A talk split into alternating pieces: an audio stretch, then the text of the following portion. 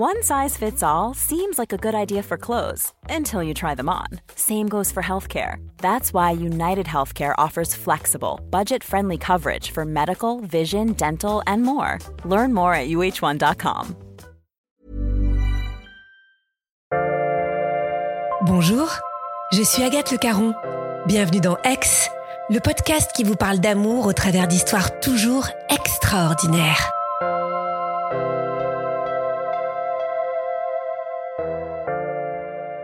S'installe l'emprise Elle s'infiltre dans toutes nos cellules au point d'effacer notre libre arbitre. Qui qu'on soit, quelle que soit notre force de caractère, on est toutes et tous des victimes potentielles. Mais Alessio est la preuve vivante que l'on peut s'en sortir.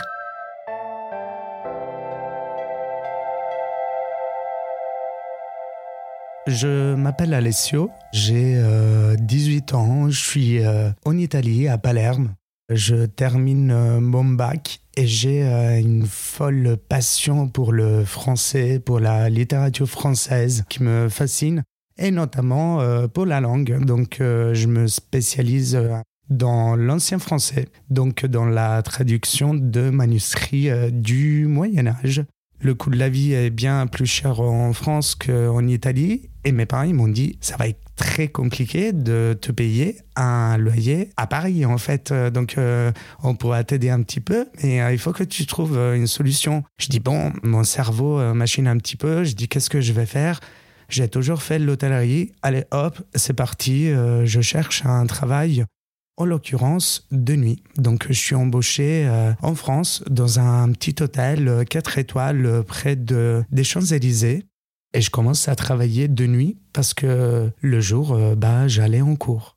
J'arrive à Paris avec euh, ma grosse valise hein, parce que du coup maman elle a rempli cette valise avec euh, plein de nourriture et elle voulait que je manquais de rien de la maison. J'arrive à Paris, je m'installe chez des amis au début qui m'hébergent quelques semaines le temps de trouver une solution et je suis totalement émerveillé par la ville. Je suis totalement euh, sous le charme des lumières. Moi qui arrive de Palerme, qui est euh, mine de rien une, grosse ville, mais là je me retrouve dans une grande capitale euh, européenne. C'était un peu aussi un rêve d'enfance de venir à Paris et d'habiter dans cette très belle ville. Quand j'arrive en France, forcément, euh, je suis très jeune, 18, hein, 20 euh, ans. La première chose à laquelle je pense, c'est je suis tout seul. Il faut que je paye mes factures, il faut que je trouve un appartement, il faut que je paye mon loyer, que je fasse euh, mes lessives. La première chose, c'est le manque terrible de ma mère avec qui euh, je suis euh, très lié, on est euh, très en symbiose. Et dès que j'arrive à Paris, on tisse un lien encore plus fort qu'on avait parce que forcément la maman italienne est toujours très imposante hein, dans la vie des enfants. Et on tisse un lien encore plus fort. À l'âge de 20 ans, il faut le dire, je suis très jeune et j'ai besoin aussi d'être rassuré et même dans la distance sentir ce petit nid familial quand même euh, proche. Donc euh, ma famille a été euh, très présente à ce moment-là et surtout maman. Un jour, je fume une cigarette devant mon hôtel, donc de nuit. Je vois un garçon passer, je le trouve très beau, il est blond, il est 3 heures du matin, il vient vers moi et il me demande si j'ai un briquet. Je lui donne mon feu, on se regarde, on commence à parler. Il me dit T'as un petit accent? Euh, Je lui dis Oui. Là, je suis sous le charme, en fait, euh, de ce garçon. On commence à parler de ma vie, de la sienne. Il rentre à l'hôtel et il reste avec moi jusqu'à euh, mon départ, donc jusqu'à 8 heures du matin.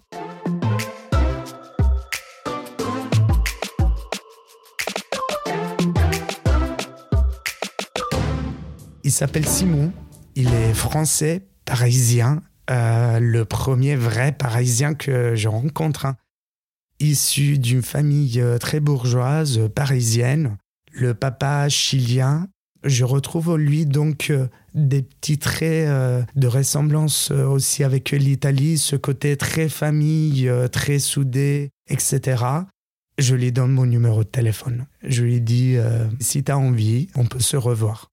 Il me donne rendez-vous un jour devant la gare de Lyon. Il part au ski avec ses amis moi, pendant ce café, je suis totalement ébloui par euh, ses yeux. Je regarde beaucoup ses yeux qui sont d'un bleu intense. Ce garçon me plaît, mais voilà, sans plus, on verra euh, tranquillement, très léger. À son retour euh, du ski, on se revoit, je l'invite chez moi pour dîner. On passe la nuit ensemble. Je prépare des pâtes bolognaises voilà, je me jette euh, totalement sur des plats euh, qui me sont familiers pour essayer de l'impressionner. Lui dire, voilà, je, suis quand même un mec euh, qui sait très bien cuisiner. Hein. Donc, je mise beaucoup sur la cuisine italienne. Je lui parle beaucoup de moi. Il est très impressionné de mon parcours. Et tout ça, ça m'excite. Je le vois très pris par moi. Et moi, je suis totalement euh, sous son charme euh, de français, en fait. Je le vois vraiment comme le garçon euh, de mes rêves à ce moment-là. L'histoire avec Simon s'intensifie très rapidement. Je rencontre très rapidement ses amis. Lui rencontre rapidement les miens, les amis que j'avais en tout cas ici à Paris. On tisse des liens on rigole beaucoup, on s'amuse, on est totalement en symbiose tous les deux. Et à ce moment-là, juste euh, quelques mois après, on décide de déménager ensemble. Avec Simon, ça se passe hyper bien pendant euh, cinq ou six ans. On fait beaucoup de voyages. Il rencontre mes parents en Sicile. Et à un moment donné, à l'âge de 25 ans, je trouve que quelque chose a changé. On habite ensemble depuis un petit moment. Il y a une routine qui s'installe. Je prends les devants et je me dis que Simon euh, est quand même une personne euh, très belle avec qui j'ai envie de partager plus qu'une simple vie de couple dans un appartement avec une vie euh, routinière. On part à Londres, je lui fais une surprise, voyage surprise, je prends des billets, on passe un très bel moment. Quand il s'y attend le moins pendant ce séjour, on se retrouve assis sous un arbre à parler, on se, repose. On est l'un à côté l'autre. Je me retourne et je lui dis euh, Simon, je peux te poser une question? Elle me dit euh, Vas-y, dis-moi. Et je lui dis Est-ce que tu veux m'épouser? Il me regarde et il pleure. Euh, moi, forcément, je commence à pleurer aussi. Il me prend dans ses bras, on se serre et me dit ah oui, bien sûr. Et là, j'étais la personne la plus heureuse parce qu'on avait enfin euh, trouvé un point commun, un point pour avancer, pour faire avancer notre couple. On rentre sur Paris. Je suis tout excité. Je l'annonce à mes parents qu'ils vivent très mal, surtout ma mère. Ça me déçoit beaucoup à ce moment-là, mais je comprends euh, aussi le côté de ma mère. En étant euh, catho, elle a du mal, en fait, à comprendre un mariage entre deux hommes. Elle me dit, ma mère, clairement, euh, pour moi, le mariage, c'est entre un homme et une femme.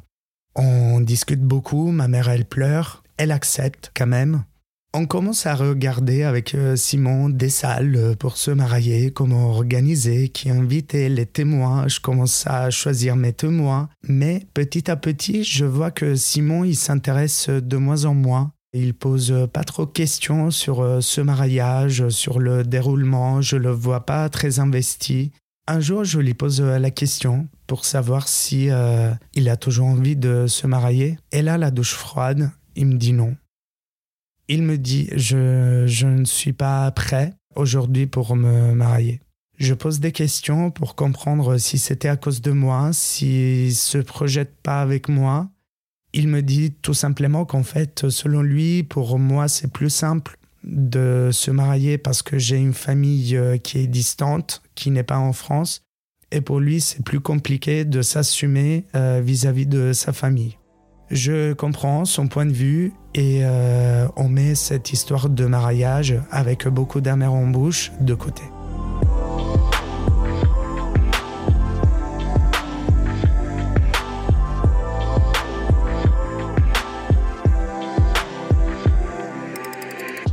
Je lui propose donc un achat d'un appartement. À ce moment-là, je me dis que euh, l'achat d'un appartement, euh, recommencer une nouvelle vie euh, dans un nouvel appartement. Ça peut nous faire du bien, ça nous donne un nouveau projet, euh, ça peut nous mettre du peps euh, dans notre vie. On fait nos recherches d'appartements et finalement on opte pour l'achat d'un appartement dans le neuf. On achète donc sur plan. Vraiment, j'avais l'impression d'acheter du papier parce que rien n'est concret, mais on se lance dans ce projet. Je suis surtout content parce que j'avais un nouveau projet avec lui. Euh, ça faisait euh, d'une certaine manière euh, avancer notre couple. À la fin de l'année 2019, le promoteur en question nous appelle pour fixer une date de rendez-vous pour la visite donc de ce fameux appartement qu'on n'a jamais vu. Donc on fixe notre rendez-vous pour un jeudi fin décembre 2019 à 16h on est tout excité euh, d'aller voir effectivement à quoi ça ressemble euh, cet appartement qu'on a acheté, hein, parce que on savait pas du tout euh, à quoi ça pouvait ressembler. On arrive et il y avait aussi d'autres gens qui étaient prévus dans la visite, dont un couple d'hommes juste devant nous. Le premier à la droite, c'est un garçon tout petit, et un autre à sa gauche tout grand, totalement l'inverse. Et dans ma tête, je me dis, ah bah tiens, il y a aussi euh, d'autres couples euh, comme nous euh, qui ont acheté dans le même immeuble. C'est marrant. Je regarde ce couple en question, je regarde le grand mec que j'avais en face de moi et j'ai des frissons dans tout le corps. Il passe à côté de moi, il y a un échange de regards et il repart. Avec Simon, on fait cette visite d'appartement mais je ne suis pas forcément à fond dans cette euh, visite. Et je pense euh, à ce garçon que j'ai croisé il y a quelques minutes en bas. Quelques semaines plus tard, je croise le petit garçon euh, du fameux couple dans le quartier où, où j'habite avec Simon. Donc je lui pose la question et je lui demande si ce n'est pas en fait le garçon qui a acheté dans le même immeuble que nous. Là, sa réponse est oui. Euh, il me regarde un petit peu étonné. Et on trouvait ça tellement marrant, en fait, d'être déjà voisins à 100 mètres l'un de l'autre dans un arrondissement du sud de Paris. Et là, de se retrouver vraiment voisins dans le même immeuble, on trouvait la situation euh, tellement drôle. Et je lui dis, bah écoute, euh, si tu veux, on peut s'organiser un apéritif tous les quatre euh, avec euh, ton mec euh, et nous deux, comme ça on fait connaissance. Elle me dit non, à la visite, ce n'était pas mon mec, c'est un ami. Avec Jean-Christophe, on tisse tout de suite un très fort lien d'amitié. Il est très sociable, très drôle, on s'entend très bien. On est voisins, on s'appelle souvent. On va boire des petits coups ensemble dans le quartier. Et un jour, il m'appelle en me disant euh, qu'il était euh, dans le marais à faire un apéro avec un ami. Il me demande si je voulais le rejoindre. Et après, un petit peu d'hésitation, euh, parce que j'étais un peu fatigué, je me lance et je me dis, bon, allez, hop, on s'habille, on sort et je le rejoins. J'arrive dans ce bar, je rentre et je vois Jean-Christophe de loin, assis. Et l'ami en question, en fait, c'était la personne qui l'accompagnait à sa visite. Je rentre, j'ai à nouveau les mêmes euh, frissons que j'avais eu la première fois que je l'ai vu. J'ai euh, de la chair de poule, j'ai des frissons, j'ai euh, de l'énergie qui passe de ma tête jusqu'à mes bras, mon torse et qui descend jusqu'à mes pieds. Je m'approche vers eux, je m'approche de Romain, il s'appelle comme ça. Il me regarde avec un regard hyper euh, pénétrant, un grand sourire.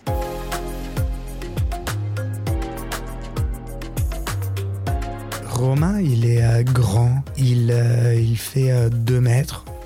Moi, je suis 1,70, donc j'étais impressionné par sa taille. Il a un regard très sombre. Il est brun, yeux noirs. Rien à voir avec mon style typique. J'adore pendant la soirée son ton de voix, comment il me parle et surtout comment il me regarde. Je le vois totalement euh, envoûté par moi et moi je le suis euh, par lui, par son regard. Il y a beaucoup de sourires, de blagues, on rigole beaucoup, on s'amuse tous les trois. Et Jean-Christophe, pendant la soirée, il décide de quitter un petit peu avant, il est fatigué, il va rentrer. Et je reste tout seul avec euh, Romain. Donc euh, j'étais assez content parce que j'avais un petit moment d'intimité euh, avec lui. On commence à parler, il est 3 heures du matin, très tard. On décide de partir de, du bar. On s'approche vers une station de taxi à Hôtel de Ville. Et pendant qu'on attend un premier taxi disponible, il, euh, m'attrape par le bras et il m'embrasse. À ce moment-là, je suis euh, aux anges. J'ai un côté, euh, j'arrive pas à me contrôler. Je suis totalement euh, perdu. Je sais pas quoi faire. Il y a cette personne qui me perturbe totalement, qui vient de m'embrasser. Je pense à Simon. Je suis en couple depuis presque dix ans. Je veux pas remettre en question toute ma vie, mon projet d'appartement, juste pour un garçon que je viens de rencontrer et que euh, j'en sais rien de lui à ce moment-là. Il me plaît, mais euh, en disant j'ai pu croiser aussi d'autres garçons tout aussi beaux. Donc euh, non, je remets pas en question ma vie de couple à ce moment-là. Romain m'ajoute sur Instagram le soir même. Je l'ajoute aussi. Je regarde tout de suite ses photos. Je vois qu'il a un fils de 4 ans moi, j'adore les enfants. Et je sais à ce moment-là qu'avec euh, Simon, le projet euh, d'enfant, c'était pas euh, un sujet qu'on pouvait aborder. On parle beaucoup dans les jours qui suivent. On parle beaucoup par message. Il me remplit de compliments. Je m'approche donc de plus en plus de Romain, de sa personne. Et on se quitte plus. On se voit tous les jours on prend des cafés, on fait du sport ensemble. Moi, je fais du piano. Lui, il aime beaucoup aussi la musique. Avec Romain, je vis un conte de fées à ce moment-là. Tout est beau, tout est euh, sain, tout est linéaire, tout est léger. Je remets donc en discussion mon couple avec Simon et je me dis peut-être je passe à côté de quelque chose. Après beaucoup de discussions, beaucoup de café, beaucoup de sport, beaucoup de musique avec euh, Romain, un jour il me propose euh, de partir en week-end avec lui à Marseille. Je lui dis que je connais pas Marseille. Je suis enchanté de passer un week-end avec lui. Moi, à ce moment-là, je suis toujours avec Simon. Je vis le plus beau euh, week-end de toute ma vie, en toute simplicité. Je me sens bien avec lui. L'après-midi, pendant le week-end, il prend des tickets de bateau pour aller euh, sur l'île euh, du Frioul. On prend ce bateau, on se prend la flotte, il y a des vagues, on se prend, euh, je suis totalement mouillé par les vagues. Moi, j'ai les cheveux un peu frisés, donc j'ai horreur d'avoir les cheveux frisés quand ils sont mouillés. Mais j'avais euh, rien à cirer à ce moment-là. J'étais juste heureux d'être avec lui, même avec mes cheveux un peu frisés. On arrive sur l'île du Frioul, on fait quelques pas et on se pose sur des rochers tout près euh, du village. Et on passe l'après-midi à regarder la mer, en silence, l'un à côté de l'autre. J'ai sa main sur moi, délicate, qui me caresse. On se regarde beaucoup on s'embrasse beaucoup, il y a beaucoup euh, de sentiments. Et c'est euh, cet après-midi euh, que je me suis dit que j'étais amoureux de Romain.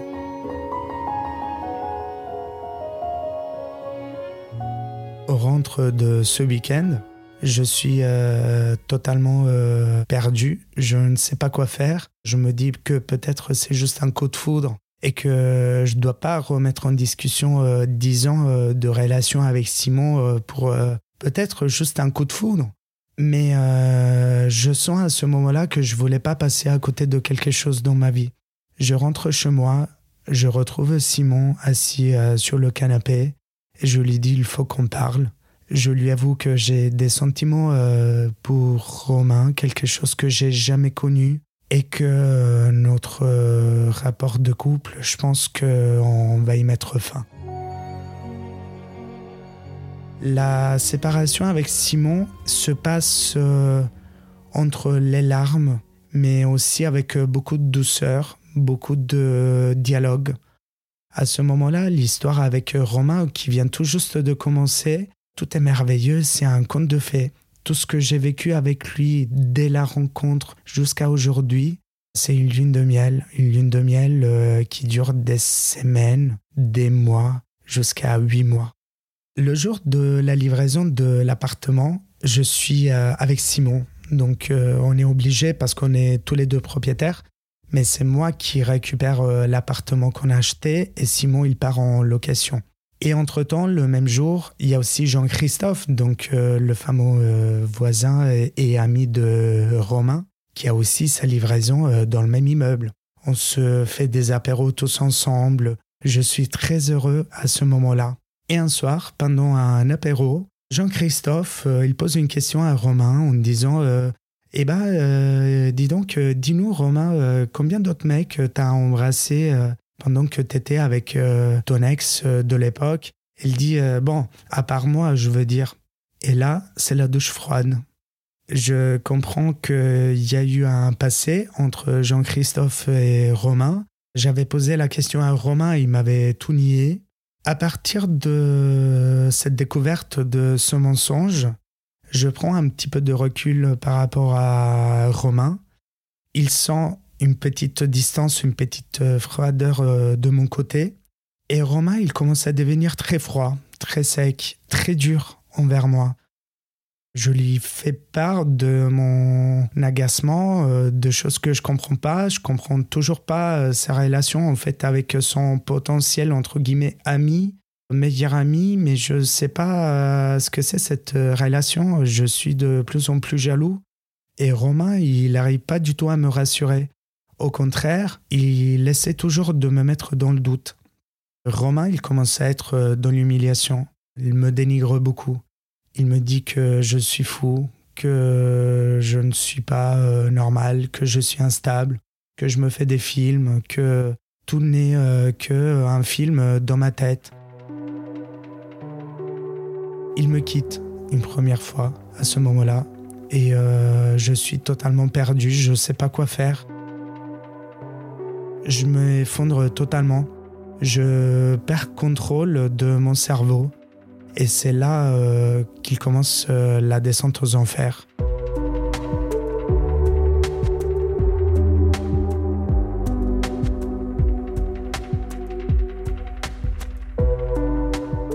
Je commence euh, une thérapie d'antidépresseurs. On me met sous anxiolytiques. Je peux pas dormir. Je suis sous sonifère.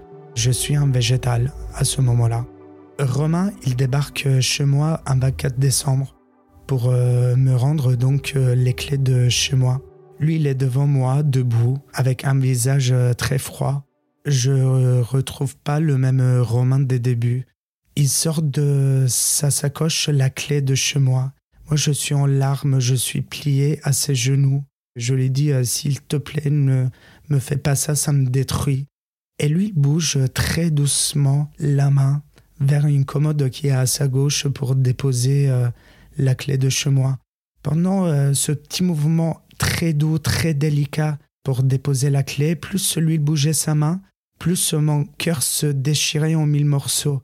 J'ai comme l'impression que plus je me déchire, plus il prouve du plaisir à me voir à ses pieds, à genoux, je souffre énormément à ce, à ce moment-là. Et ça, c'était le joyeux Noël. Je prends la distance euh, de Romain, même si euh, je comprends et je suis totalement euh, sous son charme, son emprise. Mais quelques jours après, il commence à m'appeler, m'envoyer des messages, et il débarque pendant que je suis en Sicile. Je me dis, il comprend que peut-être il a fait une connerie à me quitter, il revient. Et surtout, s'il vient à Palerme, c'est pour rencontrer aussi ma famille. Il sait la valeur que l'importance qu'a ma mère pour moi. Donc le fait de la rencontrer, c'est un engagement, je me dis, de sa part. Ma mère, il le rencontre, elle est très froide envers lui. Hein. Ma mère, elle fait 1m50, très belle, hein, cheveux longs, toujours bouclés. Vraiment, la femme, elle est italienne. Hein mais euh, elle est hyper méfiante. Elle le voit arriver, elle met tout de suite euh, une barrière. Elle lui dit euh, Je t'accueille chez moi, mais toi de ton côté, moi du mien, tu touches pas à mon fils. Donc maman me protège énormément à ce moment-là. On rentre à Paris, la vie avec Romain reprend son cours comme si rien n'était. On a un moment de lune de miel à nouveau. Moi je suis en revanche toujours sous antidépresseur. Il souffle le chaud et le froid. Des fois, il me traite euh, d'instable, de fou. Des fois, il me dit que je suis euh, l'homme de sa vie, je suis l'amour de sa vie. Mon cerveau, il comprend pas à ce moment-là. Il y a des hauts et des bas. Un jour, je suis content quand il me dit qu'il m'aime à la folie. Et un autre jour, je pleure quand il me dit euh, que je suis instable, que je suis un fou. Romain habite toujours avec son ex dans le même appartement. Ça fait un an euh, qu'ils se sont quittés. De mon côté, Simon, il a déménagé, on n'a plus contact. Lui, il continue à cohabiter avec euh, son ex. Je connais pas son fils, je connais pas du tout sa famille. Lui, il a rencontré euh, ma famille.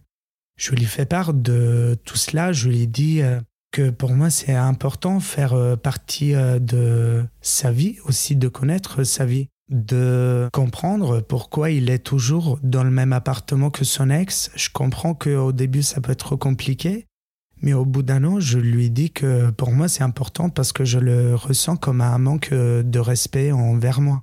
On a une grosse discussion là-dessus. Il me dit que je suis fou, qu'il me comprend pas, qu'il comprend pas pourquoi il peut pas être juste colocataire avec son ex. Pour lui, il n'y a rien d'anormal je me sens humilié à ce moment-là. Je reprends mes esprits euh, quelques heures après et je l'appelle. Je lui dis si on peut discuter et il me dit que non, qu'il est occupé. Je lui dis qu'est-ce que tu es en train de faire? Il me dit euh, je suis en train de boire avec Jean-Christophe. Donc il est dans le même immeuble que moi, j'étais pas au courant. Mon cerveau euh, dérape totalement. J'ai une jalousie folle qui me prend à l'esprit. J'ouvre une bouteille de vin, je commence à boire, je commence à prendre euh, des cachets. Un premier cachet d'anxiolytique pour essayer de me calmer. Un deuxième cachet, je me mets euh, au piano. Je commence à jouer euh, un morceau qui me représente très bien, qui exprime énormément mes émotions à ce moment-là.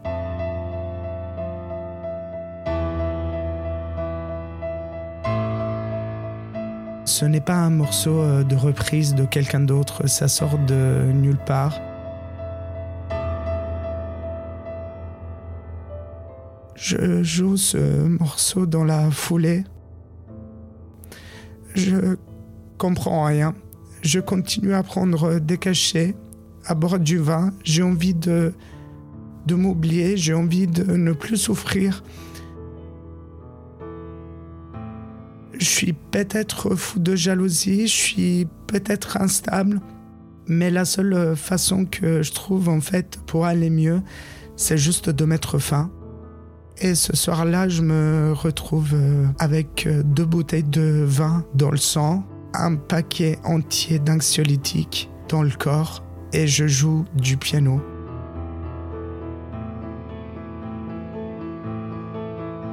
à 23h, je me retrouve à l'hôpital euh, entubé et ils estiment, euh, le psychiatre, que j'ai fait un tentative de suicide. Je me réveille euh, à l'hôpital le lendemain matin. Donc je dis au psychiatre en fait tout simplement que j'ai dérapé, je suis sous antidépresseur mais que c'était pas du tout un tentative de suicide.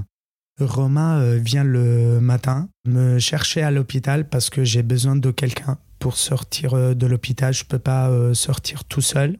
Je suis heureux de le voir en face de moi qui revient. Il fait des courses pour me préparer à manger. Il prend soin de moi pendant toute la journée. Il prend un café, on s'assied l'un à côté de l'autre. Et il me regarde et me dit Alessio, il faut qu'on se quitte. Je te quitte parce que je vois que tu as fait ce geste à cause de moi, donc c'est moi le problème. Je me dis, il faut que j'envoie balader ce mec, je dois me reconstruire. Je commence à rencontrer d'autres gens. Romain me surveille sur les réseaux il comprend que je commence euh, à les voir ailleurs. Et euh, un jour, il me laisse euh, dans ma boîte aux lettres des tickets pour le rejoindre à Marseille. Marseille, c'est notre ville où je suis tombé amoureux. J'en parle à mon entourage proche qui connaît toute l'histoire. Je leur dis mais qu'est-ce que je dois faire?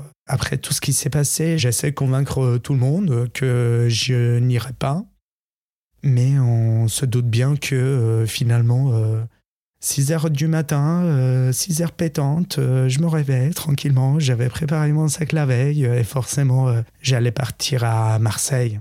Il me guide petit à petit, Romain, dans le train. Il m'envoie des petits messages en donnant des consignes sur ce que je dois faire. Je dois prendre un bateau pour aller dans l'île du Frioul où on est tombé amoureux. Je prends ce bateau à Marseille et euh, j'arrive sur l'île du Frioul et je le vois de loin avec son fils. Je commence à pleurer dans le bateau. Je descends du bateau, je m'approche, je suis en larmes, je suis hyper heureux à ce moment-là. Je me dis que peut-être Romain a compris euh, ce que je veux d'un rapport de couple, que j'ai besoin de faire partie de sa vie, de connaître son entourage, entre-temps, il y a ses parents aussi qui nous rejoignent à Marseille. On rentre de Marseille, je suis euh, aux anges, je suis bien, je suis euh, apaisé. Arrivé en gare, je rencontre aussi la mère de son fils. Il y a sa sœur aussi qui est à côté. Bref, en l'espace de 48 heures, j'avais à nouveau l'impression que Romain avait changé, était à nouveau le Romain euh, des débuts qui comprend, hyper avenant, attentionné. Il m'a présenté euh, toute sa famille en l'espace de 48 heures. Et euh, j'étais heureux, très heureux. Tout se passe très bien avec Romain, jusqu'à un appel de ma mère qui m'annonce qu'ils lui ont diagnostiqué un cancer du pancréas. Je fais des voyages donc réguliers entre l'Italie et la France. Tous les week-ends, je vais voir euh, ma mère. Romain, il comprend pas trop tout cela. Il comprend pas ma détresse. Il comprend pas pourquoi euh, je suis si mal. Ma mère a toujours été euh, mon pilier dans ma vie. Et pour moi, c'est invivable ces instants avec elle.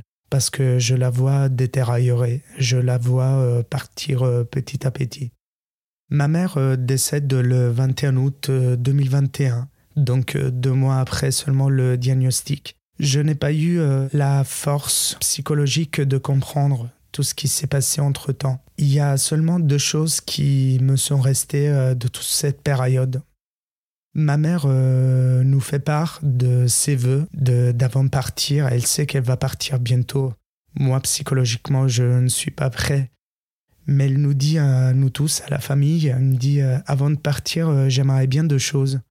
La première, c'est euh, me rebaigner euh, les pieds, mettre les pieds dans l'eau comme euh, je faisais en Sicile et les soigner à Milan. Une deuxième chose, ça serait d'aller à Lourdes.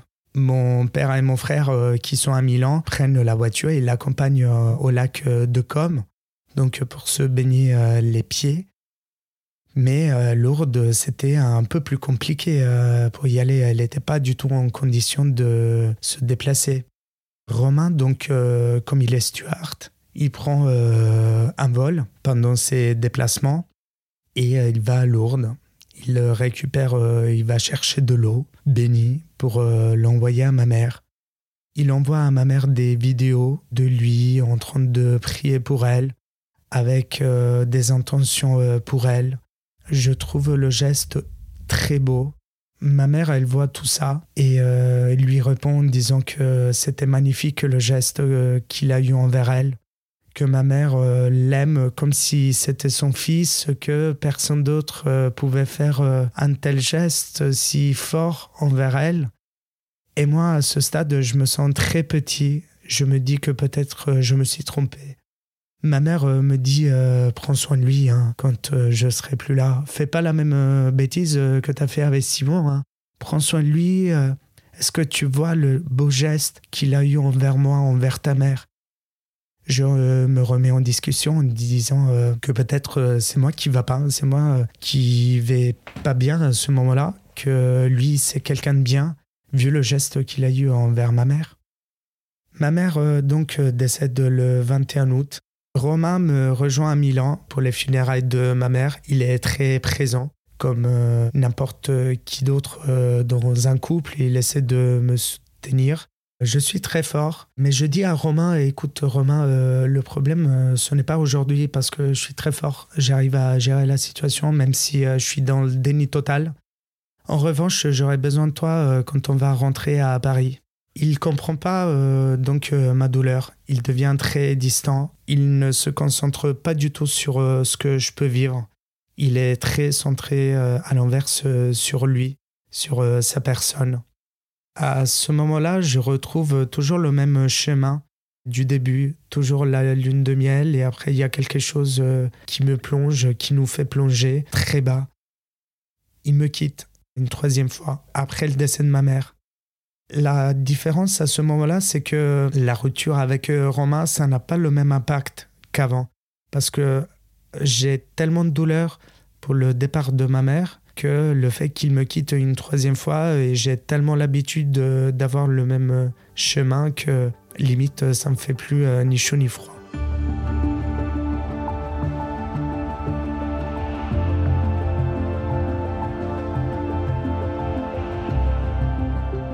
Jour, pendant le travail, je rencontre euh, quelqu'un au, boulot, à l'hôtel. C'est quelqu'un de très sympathique et il s'appelle David.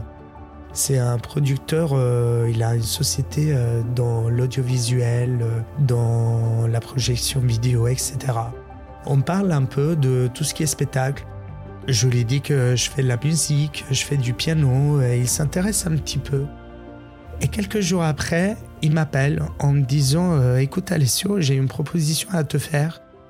Est-ce que ça te dirait de raconter euh, un peu ton histoire dans un concert euh, un peu atypique? Il me dit parce que j'ai pas envie qu'on pense concert au piano comme un truc un peu vieillot, mais de faire un peu un show de lumière avec des danseurs, de raconter une histoire, mais tout ça au piano. Est-ce que ça te dit?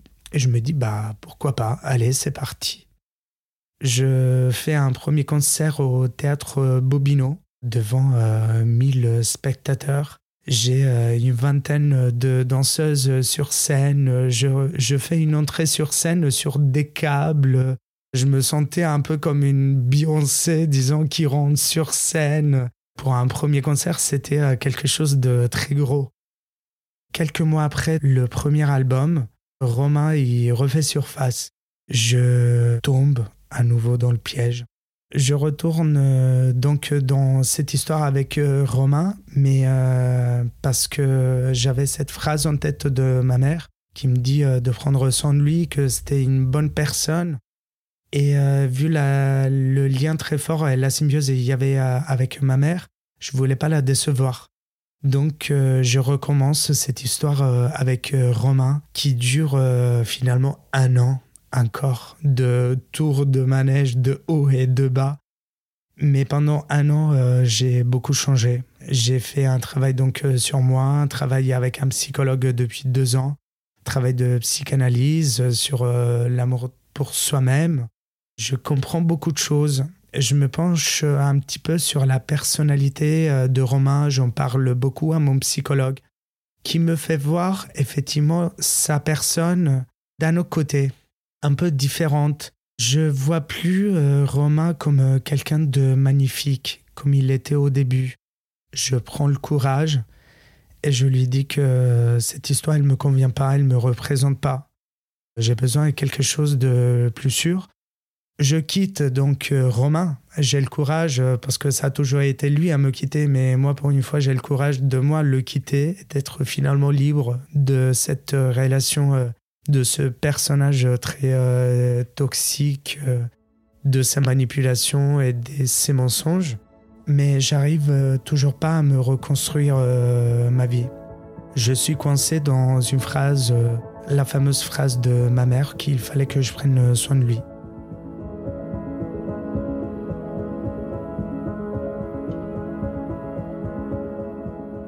Mon psychologue, il me donne une technique. Il me dit de temps en temps, si je sens la pression euh, monter, de faire la méditation, me concentrer sur euh, ma respiration. Pendant une séance de méditation, il est 23 heures. Euh, je sens comme des vertiges. J'ai la tête qui tourne très très fort. Je regarde l'heure, je dis il est quelle heure? Il est 23 heures. J'ai la tête qui tourne et j'ai un trou à ce moment-là je vois comme une grosse lumière qui apparaît en face de moi. Je reconnais une silhouette. Je vois pas de visage, mais je reconnais une silhouette. Je reconnais que c'est ma mère. J'ai jamais rêvé de ma mère depuis son départ. Et à chaque fois, je la suppliais de venir me voir en rêve juste parce que j'avais besoin de son soutien dans cette relation euh, toxique. Et euh, elle apparaît comme ça devant moi, je sais pas j'avais comme euh, l'impression d'avoir mon âme qui était sortie carrément de mon corps, de me retrouver dans une dimension euh, parallèle. Je retrouve cette grosse lumière en face de moi avec euh, ma mère en face qui me dit qui est désolée. Elle est désolée de ne pas être venue avant, m'encourager avant et me soutenir, mais elle n'est pas venue avant parce qu'elle avait honte. Elle avait honte d'une phrase qu'elle m'avait dit à l'époque, avant de partir. Elle savait euh, que ces phrases m'avaient blessé, qu'elle m'avait euh, détruit une partie de ma vie. Elle me dit, mais sache une chose, si aujourd'hui tu as eu le courage de le quitter, c'est parce que je m'en suis mêlé. C'est un peu le cadeau que je te fais aujourd'hui pour essayer de rattraper euh, l'erreur que j'ai pu commettre avant, de te libérer de l'emprise de cette personne. Elle me dit, aujourd'hui de là-haut, je vois les choses différemment et je sais que ce n'est pas la personne adapte pour toi. Elle me dit, mais ne t'inquiète pas, essaye euh, de te concentrer sur quelqu'un euh, qui va bientôt arriver dans ta vie et qui sera euh, blond yeux bleus.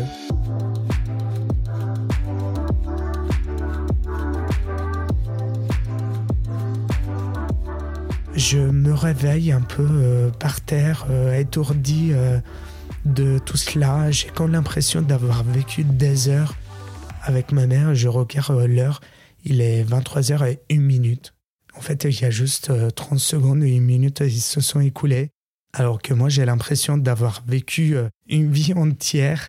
Ça me rebooste énormément. J'avais juste besoin de cette petite phrase de ma mère d'encouragement pour recommencer à vivre je commence à parler donc à des nouveaux garçons, par-ci par-là, sans trop euh, d'intérêt, j'avoue, parce que mine de rien, euh, je suis en phase de reconstruction. Depuis euh, la relation avec un pervers narcissique, j'ai besoin de me reconstruire, me retrouver. Il y a en revanche un garçon avec qui je papote un petit peu sur Instagram. on s'entend plutôt bien. il n'est pas de Paris, il est de Reims. Mais euh, voilà, on s'entend plutôt bien. Et un jour, il me dit Bah écoute, euh, j'ai envie de te voir en vrai. Euh, est-ce que ça dit si je prends un train, je te rejoins à Paris Comme ça, on fait connaissance. Et je lui ai dit Bah oui, ok. Mais il me dit En revanche, j'aurai pas de train pour rentrer à Reims le soir parce que le dernier, il est à 21h, est-ce que je pourrais dormir chez toi? Je dis ok, panique, parce que je me dis, voilà, je vais passer euh, un jour avec cette personne, il doit dormir chez moi, ça se trouve qu'il n'est pas beau, qu'il n'est pas comme euh, sur les photos. Et je dois me le taper aussi toute la nuit, donc euh, je sais pas, bon, en tout cas, je me lance. Je vais à Gare de l'Est pour le rejoindre, je cours parce que je voulais pas être en retard. J'arrive sur le quai de cette train en provenance de Reims et je le vois euh, marcher sur le quai. Et à ce moment-là, j'ai euh, une petite voix qui me parle dans ma tête. Je me sens comme euh, pousser des ailes. Je ressens comme une vibration à l'intérieur de mon corps très bizarre. Plus il avance et plus je ressens cette vibration. Et à un moment donné, j'ai cette phrase en tête, cette petite voix qui me dit Regarde, il est blond yeux bleus. Et là, euh, je le vois arriver en face de moi. J'avais vu des photos de lui qui étaient blancs yeux bleus. Mais voilà, euh, j'avais pas tilté avant. Et je me dis, ah ouais, il est blond yeux bleus. Et Alexis, euh, c'est quelqu'un de formidable.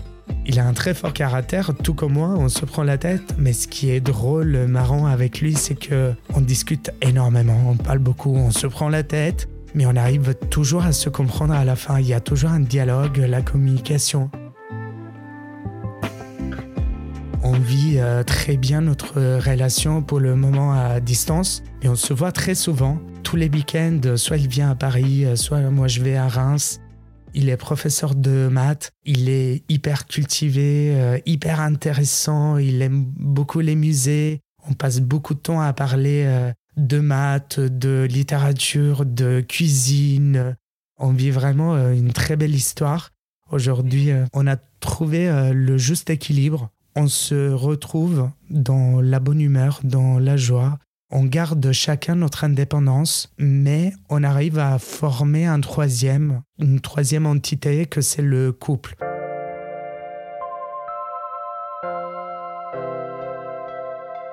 J'avais euh, envie de témoigner de cette histoire, déjà parce que je trouve que nous les hommes, on parle pas beaucoup nulle part sur des podcasts, interviews. Je trouve euh, très important aussi que les hommes ils sortent un petit peu de leur euh, petit confort, de ne pas se montrer forcément très fort, de dire aussi que nous les hommes on pleure. On peut avoir la souffrance, on peut être euh, sous l'emprise de quelqu'un, d'un pervers narcissique, de se faire manipuler. Et aussi, euh, j'avais envie de témoigner parce que quand j'étais sous l'emprise de, Romain, j'aurais peut-être eu besoin euh, à l'époque d'avoir un homme qui raconte euh, son histoire de, son emprise pour pouvoir m'y médécimer aussi dans son histoire. Donc j'ai envie de témoigner dans l'espoir et surtout dans le reconfort de l'autre, lui dire tout va bien et tu vas y arriver toi aussi tout n'est pas perdu.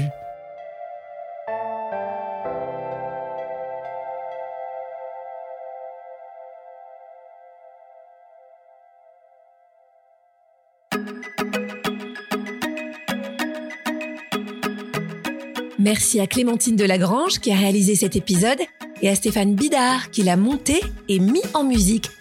Si vous aimez écouter des histoires de vie extraordinaires, foncez écouter notre podcast Les Rescapés. Et si vous êtes parent d'un ado extraordinaire, ils le sont tous, hein un ado qui se pose beaucoup de questions sur les transformations de son corps ou de sa tête, vous avez aussi Est-ce que c'est normal? Notre nouveau podcast qui répond à toutes leurs interrogations les plus intimes. Bonne écoute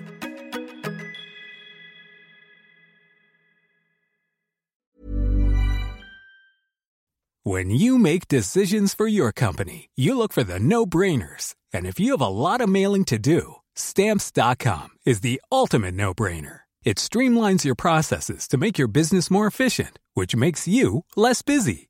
Mail checks, invoices, legal documents, and everything you need to keep your business running with stamps.com. Seamlessly connect with every major marketplace and shopping cart Schedule package pickups and see your cheapest and fastest shipping options from different carriers with rates up to 89% off USPS and UPS rates. And with the stamps.com mobile app, you can take care of mailing and shipping wherever you are. Make the same no-brainer decision as over 1 million other businesses with stamps.com. Sign up with code program for a 4-week trial plus free postage and a free digital scale. No long-term commitments or contracts. That's stamps.com. Code program.